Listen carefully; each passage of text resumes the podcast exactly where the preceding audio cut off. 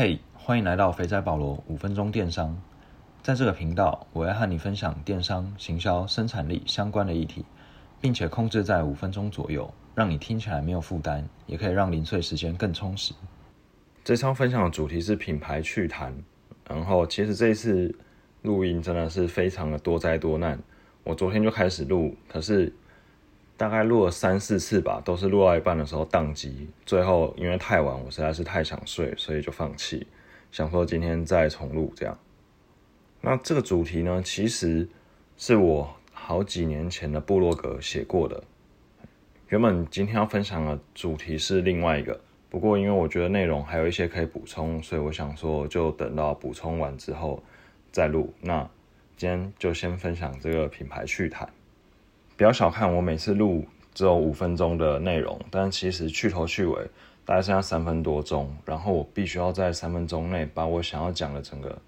架构还有内容全部压缩进去。所以，通常我在花时间想整个架构还有内容，会花比较多时间。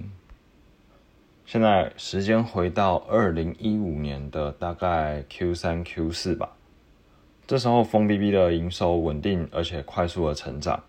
老板打算把握这个时机，然后多复制之前的这个成功模式，于是我们就开了第二家店，叫做 Go Taker。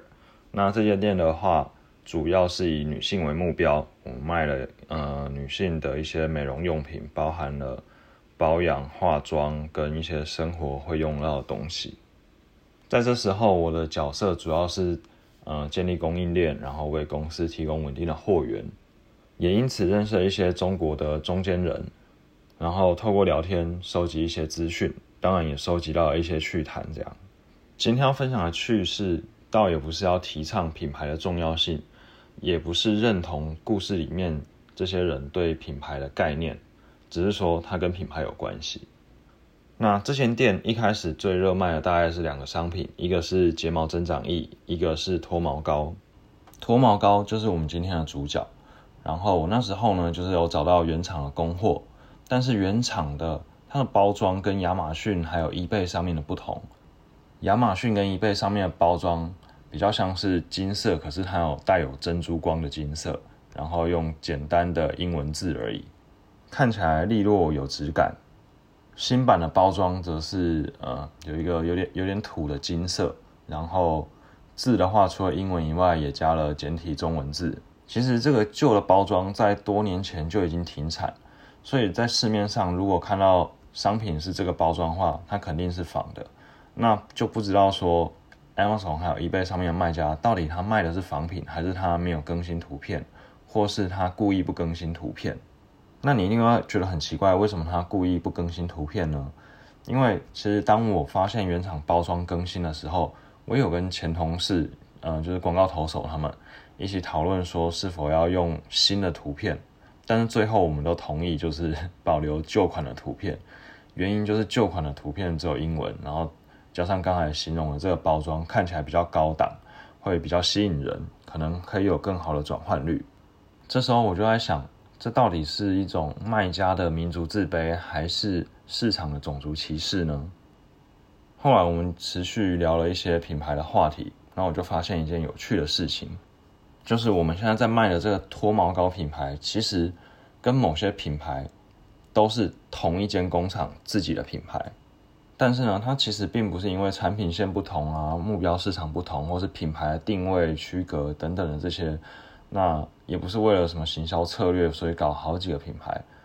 这些东西啊，完全都是一模一样的产品成分，然后也没有任何行销策略的考量在内，什么品牌意识、品牌定位、核心价值、品牌文化，这些全部都不是他的考量点，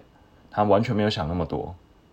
单纯是因为有时候产品送检不会过，那就用另外一个品牌再送检一次，那多几个品牌，它就多几个机会。你可能会好奇说，哎，啊，成分都一样，送几次还不是一样？哦，那你就错了，这就是神奇的地方。然后另一方面就是，如果比如说 A 品牌它哪天被抽检不合格，还是各种状况发生，它不能卖了，那因为它有其他品牌嘛，所以只要有相同的品相，它就可以换个包装，继续用别的品牌来销售，那它的工厂就可以继续正常的营业。简单来说，就比较像是一种避险的作用。那这个状况呢，不只是发生在我们这个脱毛膏的厂商，其实许多中国的工厂或者品牌都是一样的策略。所以啊，虽然人人口中都会讲着品牌品牌，但是每个人认知不同，它产生出来的结果还有价值也会不同。好，以上就是今天分享的内容。不知道你心中的品牌是什么定义，